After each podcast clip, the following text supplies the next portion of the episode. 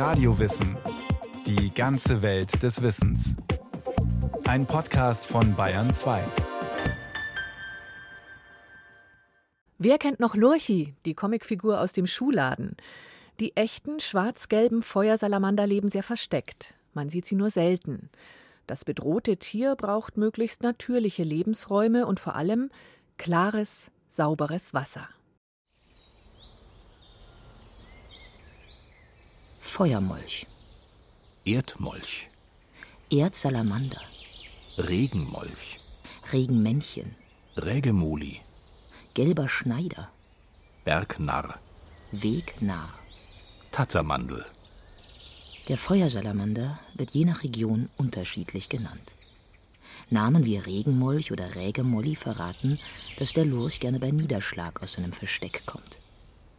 Andere Namen wie Feuermolch zeigen, dass der Waldbewohner mit seiner glatten, lackschwarzen Haut und seiner gelb- bis orangefarbenen Zeichnung lange ein gefürchtetes Tier war. Jahrhundertelang glaubten die Menschen, dass der Feuersalamander immun gegen Feuer sei und dieses mit seinen Hautausscheidungen löschen könne. Im Mittelalter warf man die Tiere deshalb oft ins Feuer. Gleichzeitig nahmen die Menschen aber auch an, dass Feuersalamander Flammen nicht nur löschen, sondern auch entfachen können. Sein Name hat aber nur indirekt mit Feuer oder Flammen zu tun. Er geht vermutlich auf das persische Wort Salamandar zurück, was Feuerrot bedeutet. Lange war auch das Gift des Tieres gefürchtet. So glaubten die Menschen, dass Feuersalamander, die in Brunnen gefallen seien, das Wasser vergiften könnten. Der römische Gelehrte Plinius der Ältere beschrieb im ersten Jahrhundert in seinem Werk Naturalis Historia den Feuersalamander als todbringendes Tier. Er ist so kalt, dass er wie Eis durch bloße Berührung das Feuer auslöscht. Der milchweiße Geifer, der ihm aus dem Maule läuft, frisst die Haare am ganzen menschlichen Körper weg. Die befeuchtete Stelle verliert die Farbe und sieht aus wie Flechten. Unter allen giftigen Tieren ist der Salamander das größte Scheusal. Andere verletzen nur einzelne Personen und töten nicht mehrere zugleich. Der Salamander kann ganze Völkermassen vernichten, falls diese sich nicht vorsehen. Wenn er nämlich auf einem Baum kriecht, vergiftet er alle Früchte, und wer davon genießt, stirbt unter Frostschauer, als hätte er Schierling genossen. Schierling ist eine hochgiftige Pflanze. Mit einem Trank aus seinen Früchten oder Wurzeln wurden im Altertum Verurteilte hingerichtet. Tatsächlich produziert der Feuersalamander giftige Sekrete, so der Amphibienexperte Günther Hansbauer vom Bayerischen Landesamt für Umwelt in Augsburg. Der Feuersalamander produziert äh, relativ starkes Gift in Drüsen, die er hinterm Kopf hat oder auch an den Seitenleisten. Und das wirkt sehr stark auf die Schleimhäute, sodass ihm ein Fressfeind, der den mal im Mund gehabt hat, in Zukunft dann den vermutlich meiden wird. Er hat also auch fast keine Fressfeinde, mit Ausnahme vielleicht mal von Zufallshappen von einem Wildschwein oder von einer Ringelnatter. Aber im Großen und Ganzen hat er eigentlich da nichts zu befürchten. Dieses Gift besteht aus Steroidalkaloiden. Es löst bei anderen Tieren Krämpfe aus. Die Absonderung reizt nicht nur die Schleimhäute, sondern schmeckt auch ekelerregend. Ein wirksamer Schutz gegen Fressfeinde. Den Feuersalamander selbst schützt das Sekret vor Hautinfektionen. Wenn Menschen den Feuersalamander berühren, passiert aber nichts. Also ihn in die Hand zu nehmen, ist völlig ungefährlich. Ich habe gesagt, das wirkt quasi nur auf die Schleimhäute. Also wenn ich jetzt mit den Händen dann in die Augen fassen würde oder an den Mund oder sowas, das wäre dann wirklich schlecht. Deswegen unbedingt, wenn man ihn in einer Hand gehabt hat, die Hände waschen. Aber normalerweise sollte man eigentlich mit denen auch nicht spielen. Das ist ja kein Spielzeug, sondern es ist ein Wildtier, das man entsprechend auch respektieren soll. Erwachsene Feuersalamander erreichen eine Durchschnittslänge von rund 20 Zentimeter. In Südeuropa sind einige Unterarten sogar bis zu 28 Zentimeter groß. Doch trotz ihrer Größe sieht man die Tiere eher selten in der Natur. Die Biologin Dr. Christine Margraf vom Bund Naturschutz in München. Der Feuersalamander ist eine sehr versteckt lebende Tierart, die vor allem dämmerungs- und nachtaktiv ist. Außer es regnet und hat so richtig gräusliches Wetter, wo unser einer nicht rausgeht. Da geht dann der Feuersalamander auch mal raus. Aber er ist sehr, sehr schwer wirklich flächig zu entdecken und zu kartieren. Tagsüber auf einen Feuersalamander zu treffen, ist tatsächlich eher unwahrscheinlich, sagt auch Günther Hansbauer. Es sei denn, wenn sie auf Wanderung sind, sprich wenn sie auf der Wanderung sind zum Laichgewässer, dann äh, sind sie auch mal tagsüber etwas unterwegs. Bis zu 500 Meter sollen die weiblichen Tiere zu ihren Laichgewässern zurücklegen. Viele Menschen halten den Feuersalamander mit seinem etwas gedrungenen Körper, seinen kurzen Beinen und wegen des ähnlichen Aussehens fälschlicherweise für eine Eidechsenart. Günter Hansbauer vom Bayerischen Landesamt für Umwelt. Feuersalamander gehören zu den Amphibien oder auf Deutsch Lurche und die unterteilen sich in die Froschlurche und die Schwanzlurche. Und bei den Schwanzlurchen, da gehören die ganzen Molche dazu und die Salamander. Und bei den Salamandern gibt es bei uns zwei Arten. Das eine ist der Alpensalamander und das zweite ist der Feuersalamander. Weltweit gibt es natürlich mehrere Arten, aber in Europa ist eigentlich der Feuersalamander der verbreitetste. So kommt der Feuersalamander von Portugal bis zu den Karpaten, von Nordwestdeutschland bis Südgriechenland vor. Während er im Mittelmeerraum auf Meereshöhe lebt, findet man ihn zum Beispiel auf dem Balkan in Höhen bis zu 2500 Metern. Die meisten der 13 bis 14 anerkannten Unterarten in Europa sind auf der Iberischen Halbinsel vertreten. Weltweit gibt es Unterarten unter anderem in Nordwestafrika und in Kleinasien. In Deutschland sind zusammenhängende Populationen vor allem in den westlichen, südwestlichen und zentralen Mittelgebirgen zu finden. Außerdem in Nord- und Ostbayern, im Harz und Erzgebirge. Bundesweit sind zwei Unterarten vertreten: der Salamandra salamandra salamandra und der Salamandra salamandra terrestris. Diese beiden Unterarten unterscheiden sich durch ihre Zeichnung. Der Salamandra salamandra terrestris hat längliche Streifen. Der Salamandra salamandra salamandra ist dagegen gefleckt. In einigen Regionen, zum Beispiel in Nordbayern, gibt es auch Übergangsformen, also Tiere, die sowohl Streifen als auch Flecken aufweisen. Der Amphibienexperte Günther Hansbauer weiß, weshalb die Tiere so auffallend gezeichnet sind. Die Färbung, dieses Lackschwarze und diese gelben Flecken auf dem Feuersalamander haben so eine Warnwirkung und sollen darauf hinweisen, Vorsicht, ich bin giftig, sodass die Fressfeinde den meiden. Die typische Zeichnung der Lurche ist bereits bei Jungtieren ausgebildet. Sie unterscheidet sich von Tier zu Tier und ist so individuell wie der Fingerabdruck eines Menschen. Im Jahr 2016 war der Feuersalamander Lurch des Jahres. So wurde eine der auffälligsten und in Europa weit verbreiteten Amphibienarten in den Fokus des Arten- und Naturschutzes gerückt. Aufgrund des Vorkommens ist Deutschland für den Feuersalamander besonders wichtig, so die Biologin Dr. Christine Markgraf vom Bund Naturschutz in München. Der Feuersalamander ist eine sogenannte Verantwortungsart für Deutschland, weil auf sein weltweites Vorkommen bezogen in Deutschland eben ein sehr großes zusammenhängendes Vorkommen äh, liegt und wir dafür eben eine besondere Verantwortung für den Erhalt haben. Und deswegen kümmert sich der Naturschutz auch ganz besonders um diese Art und vor allem heißt es um seine Lebensräume. Feuersalamander leben auf dem Boden. Die erwachsenen Tiere brauchen feuchte Laubwälder. Weil ihnen ihre Haut keinen Verdunstungsschutz bietet, können Feuersalamander in zu trockenen Gebieten nicht überleben. In Laubwäldern finden Feuersalamander viele Versteckmöglichkeiten, wie Totholz, Felsspalten oder auch verlassene Erdhöhlen. Und sie finden Nahrung. Günter Hansbauer. Der Feuersalamander ernährt sich mehr oder weniger von allen Kleintieren, die er bewältigen kann und die in sein Maul passen also von Käfern, Tausendfüßlern, Regenwürmern, Spinnen oder auch Nacktschnecken. Feuersalamander sind nicht besonders wählerisch. Das heißt, die Beute hängt stark vom Nahrungsangebot ab. Meist packen Feuersalamander ihre Beute mit dem Maul, manchmal auch mit ihrer klebrigen Zunge, die aus dem Maul geschleudert werden kann. Die Zunge ist mit rund einem Zentimeter aber nicht besonders lang.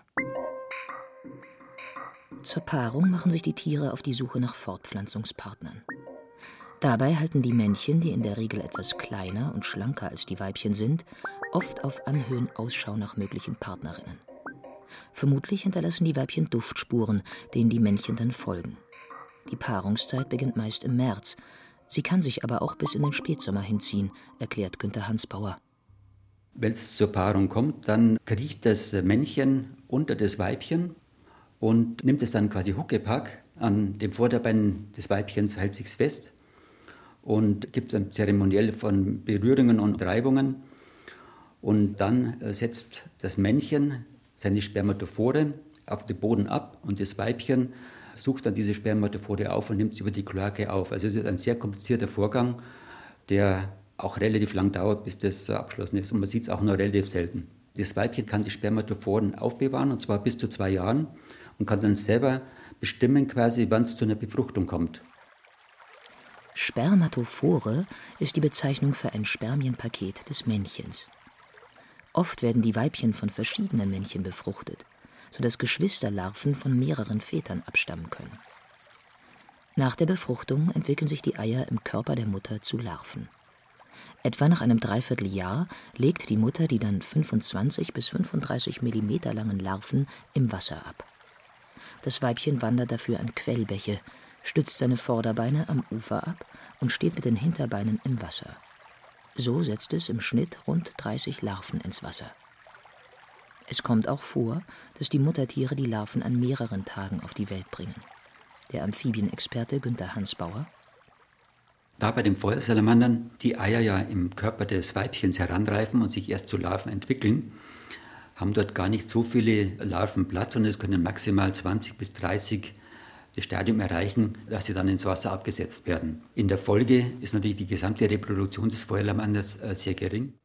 Außerdem werden Feuersalamander erst nach vier bis sechs Jahren geschlechtsreif. Aber sie können ein recht hohes Alter erreichen. In der Natur können die Lurche durchaus 15 oder 20 Jahre alt werden, in Terrarien sogar bis zu 50 Jahre. Dadurch ist die Population relativ stabil. Die Larven sehen kurz nach dem Absetzen ins Wasser schon wie kleine Feuersalamander aus.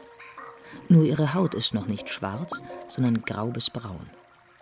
Sie sind durch gelbliche Flecken auf den Oberbeinen gekennzeichnet, sonst ähneln sie anderen Schwanzlurchlarven. Im Gegensatz zum erwachsenen Tier sind sie mit Kiemen ausgestattet. Die Art der Gewässer und die Qualität des Wassers spielen für den Erhalt des Feuersalamanders eine große Rolle. Günther Hansbauer. Also von den Feuersalamandern werden eigentlich nur die Quellbereiche besiedelt, die obersten Bachläufe, solange sie fischfrei sind, weil das sind ganz starke Konkurrenten für die Larven. Als nächstes müssen sie relativ klar und sauber sein. Es müssen eine hohe Artenvielfalt haben, damit sie auch genügend Nahrung finden. Überwiegend sind es Bachflohkrebse und andere Insekten im Gewässer. Und gerade durch Verschmutzungen, zum Beispiel als Einträge von Nährstoffen, Giften etc., das schließt eigentlich dann Vorkommen von Feuersalamandern aus. In der Nähe von landwirtschaftlichen Flächen und Äckern leben keine Feuersalamander. Dort ist die Wasserqualität in der Regel zu schlecht. Auch wenn Bäche begradigt oder Uferbereiche verbaut werden, wird es schwierig für die Lurche und ihren Nachwuchs. Christine Margraf vom Bund Naturschutz in München. Sehr, sehr viele unserer Quellbäche sind in den letzten Jahrzehnten, im letzten Jahrhundert kann man fast schon sagen, gefasst worden durch Quellfassungen, umgewandelt worden in Fischteiche, begradigt, verrohrt, zum Teil auch wirklich betoniert und so einfältig gestaltet, dass der Feuersalamander und seine Larven dort keinen Lebensraum mehr finden. Solche baulichen Eingriffe an Quellbächen erhöhen meist auch die Fließgeschwindigkeit. Und das ist ein großes Problem für die Tiere. Und wenn es ein stark strömendes Gewässer ist, ist es natürlich sehr, sehr schwierig. Dann werden auch die Larven sehr schnell verdriftet. Und von daher brauchen gerade die Larven und auch das Ablegen der Larven in die Gewässer braucht auch Stillbereiche, braucht auch ruhigere Bereiche, flach überstromte Uferbereiche, wo sich die kleinen Larven dann eben wirklich auch aufhalten können. Die Larven verstecken sich im flachen Uferbereich gerne unter Wurzeln oder in der Nähe von Totholz, das im Wasser liegt. Dort sind die Jungtiere geschützt. Vor zu schnell strömendem Wasser, aber auch vor Fressfeinden. Die Entwicklung der Larven im Wasser dauert im Durchschnitt fünf Monate. Bei gutem Nahrungsangebot und warmen Temperaturen kann die Entwicklung auch schneller gehen. Im Laufe der Zeit bilden sich die Kiemen zurück. Die Tiere entwickeln funktionsfähige Lungen. Immer wieder wird auch Kannibalismus beobachtet. Dabei fressen die bereits weiterentwickelten Larven die Schwächeren auf.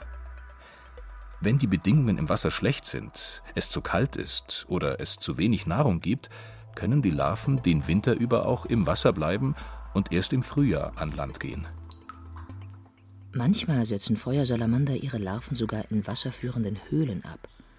Da das Wasser dort sehr nährstoffarm ist, kann die Entwicklung der Larven hier Jahre dauern.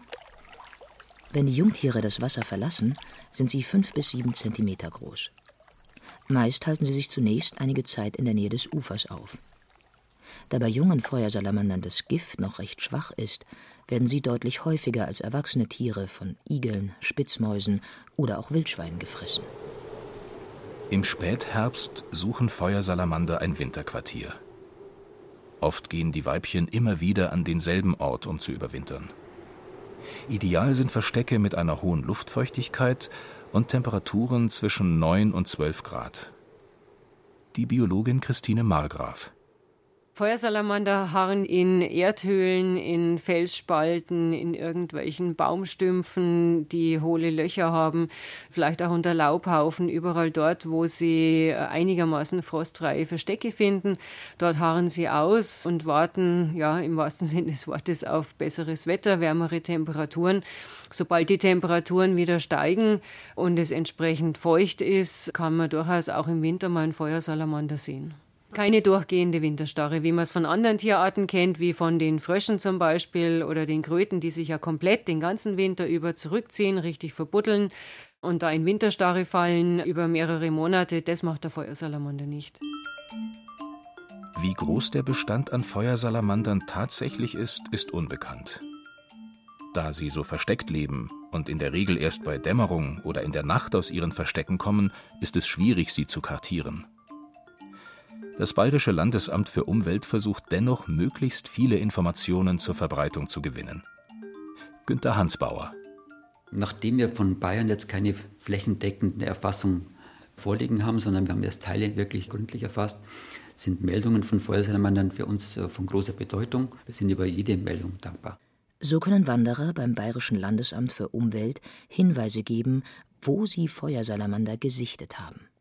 Denn noch gibt es sie aber die Bestände gehen langsam zurück. Dies hat nach Angaben des Bund Naturschutz mehrere Gründe. Die Gefährdungen sind, was den Landlebensraum angeht, die Zerstörung von Wäldern, also sprich die Rodung, oder auch die Umwandlung in Nadelwaldbestände, also vor allem Fichtenforste, die wir ja leider in den letzten Jahrzehnten vielfach statt der Laubwälder aufgeforstet haben weil der Feuersalamander tatsächlich gebunden ist an strukturreiche, auch vom Lokalklima her eher feuchte Laubwälder, Schluchtwälder und diese kleinklimatischen Bedingungen findet er in der Regel nicht in Nadelwäldern. Die Umwandlung von Laub in Nadelwälder ist nicht nur schlecht für die erwachsenen Feuersalamander, denen es dann an Verstecken fehlt, sondern auch für die Larven im Wasser. Günter Hansbauer vom Bayerischen Landesamt für Umwelt. Es gibt eben sehr oft Fichtenwälder, vor allem, dass die auch bis zu den Bächen hin mit Fichten aufgepflanzt sind. Und das hat dann zur Folge, dass die Bäche auch versauern. Das heißt, in dem Fall müsste man dann eben die Fichten dort zurücknehmen und in Laubmischwälder umwandeln, zum Beispiel mit Erle oder mit Weide. Vor einigen Jahren kam eine weitere Gefährdung hinzu. Ein Hautpilz mit dem Namen Batrachozytrium salamandrivorans, auch Salamanderfresserpilz genannt. Der Pilz führt nicht nur beim Feuersalamander, sondern bei sämtlichen Schwanzlurchen zu Geschwüren auf der sonst glatten, glänzenden Haut. In die Wunden können dann Bakterien eindringen. Mit verheerenden Auswirkungen für die Lurche, weiß Günther Hansbauer. Die wenigsten Tiere, die von dem befallen sind, überleben das. Die haben eine sehr hohe Sterblichkeit. Und in den Niederlanden ist es so, dass mittlerweile der Feuersalamander dort so gut wie ausgestorben ist. Der Pilz stammt vermutlich aus Südostasien, man weiß jetzt noch nicht sicher und ist irgendwie über Verschleppung, über Transport von Haustieren eventuell nach Niederlande gekommen ist, die Hypothese, und hat sich von dort dann als mittlerweile schon ausgebreitet. Also mittlerweile ist er schon übergesprungen nach Belgien und auch in Deutschland sind schon die ersten Fälle aufgetreten. In Deutschland ist der Pilz zum Beispiel schon im Ruhrgebiet und in der Nordeifel nachgewiesen worden. Verschmutzte oder begradigte Quellbäche die Zerstörung von Wäldern durch zum Beispiel Straßen und der Salamanderfresserpilz stellen eine zunehmende Gefahr für die Tiere dar. Auch in Bayern ist der Feuersalamander in seinem Bestand gefährdet. Er steht auf der roten Liste in der Kategorie 3, sagt Christine Margraf vom Bund Naturschutz. Das ist zwar noch die schwächste Gefährdungskategorie, aber er ist da eben schon gelistet, weil es eben doch Rückgänge gibt und auch lokale Bestandsrückgänge zu verzeichnen sind. In Deutschland ist der Feuersalamander noch nicht gefährdet, aber auch da steht er schon auf der sogenannten Vorwarnliste. Das heißt, auch deutschlandweit sind eben durch entsprechende Lebensraumbeeinträchtigungen und Gefährdungen die Bestände zum Teil rückläufig und dann nimmt man die Arten eben auf diese sogenannten roten Listen auf, damit man da besonderes Augenmerk drauf hat, dass der Bestand nicht noch weiter zurückgeht. Oder eigentlich ist ja das Ziel, dass man wieder aus der roten Liste rausbringt und der Bestand wieder ungefährdet ist. Doch was wäre nötig, damit die Population der Feuersalamander wieder zunimmt? Naturschützer sind sich einig. Es müssten Quellgebiete renaturiert, Uferbefestigungen entfernt und Einträge aus der Landwirtschaft minimiert werden. So haben die Muttertiere wieder Orte, um die Larven abzusetzen und die Larven würden in naturnahen Bachläufen mit viel Totholz nicht sofort verdriftet werden. Außerdem müssten reine Nadelwälder in Mischwälder umgewandelt werden. Dann würden Spaziergänger, zumindest bei Regen und in der Dämmerung, und mit ein bisschen Glück wieder öfter Feuersalamander sehen.